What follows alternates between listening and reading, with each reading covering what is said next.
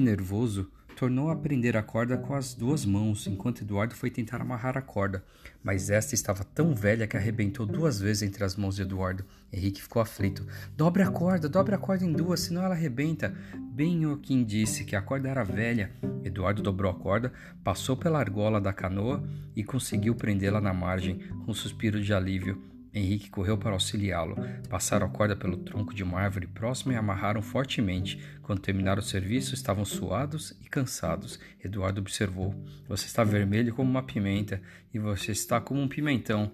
Ambos tinham manchas rubras nas faces e na testa, principalmente Henrique. Ele sentou-se dizendo: Parece que estou com febre de tão quente. Resolveram esperar a enchente diminuir em vez de tentar a volta imediatamente. Tinham esperança que a enchente ficasse menos forte. Estenderam-se ali na margem durante muito tempo, mas a enchente não diminuiu, pelo contrário, aumentou.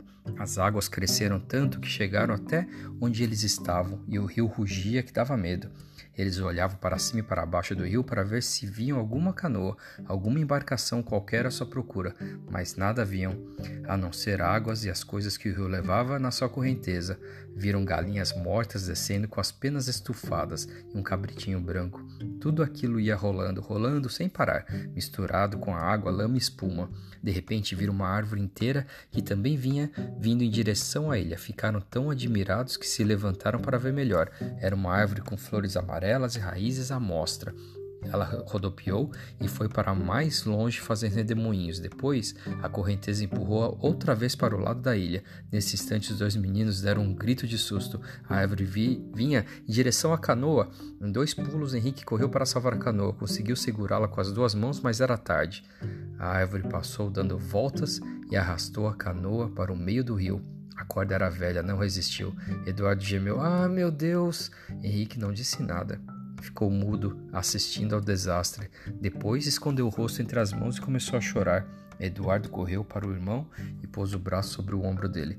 Ora, Henrique, havemos de dar um jeito. Garanto que a esta hora o padrinho já vem em nosso socorro. Vamos esperar. Henrique soluçava. Qual? Como pode adivinhar que estamos na ilha? Ele nunca poderá pensar que viemos até aqui. Como vamos voltar agora? Você vai ver como se arranja tudo. Vamos deixar uma fogueira acesa noite e dia. Alguém há de ver e contar ao padrinho. Henrique enxugou as lágrimas com a mão. E não temos mais o que comer, vamos passar fome. A ilha deve ter frutas. Temos que procurar, vamos andar por aí em vez de ficarmos aqui vendo a enchente. Henrique ficou mais calmo, parou de chorar e disse que estava cansado, queria ficar ali na margem olhando o rio. Sentaram-se um ao lado do outro e ficaram calados, pensando num possível meio de salvação. O tempo foi passando. De vez em quando tomavam um gole de água. Quando a sede apertava, esqueciam que a água era suja e barrenta. Bebiam assim mesmo. Eduardo perguntou: Será que vamos passar outra noite aqui?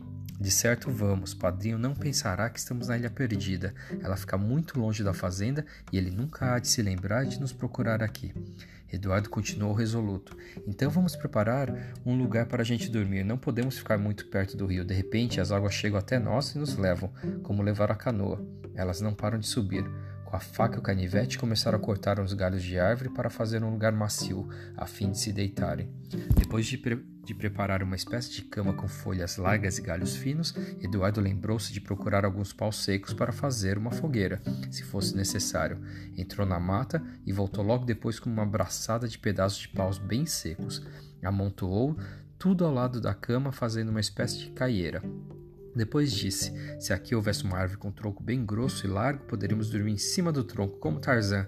Henrique deu um suspiro. Ah, mas Tarzan estava acostumado desde criança. Era como um macaco. Nós não poderíamos aguentar, a gente caía logo.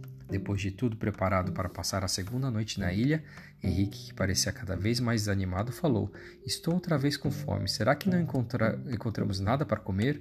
Eduardo sorriu em triunfo, tirando do bolso um pacotinho onde havia um ovo cozido que ele guardara.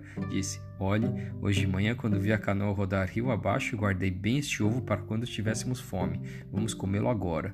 Sentaram-se e devoraram o ovo, cada um a metade.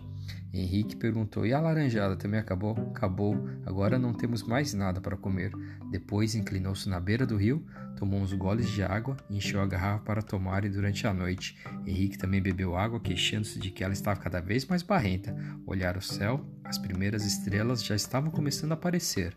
Olhar o rio, durante algum tempo na esperança de que surgisse alguma embarcação que viesse buscá-los. Nada.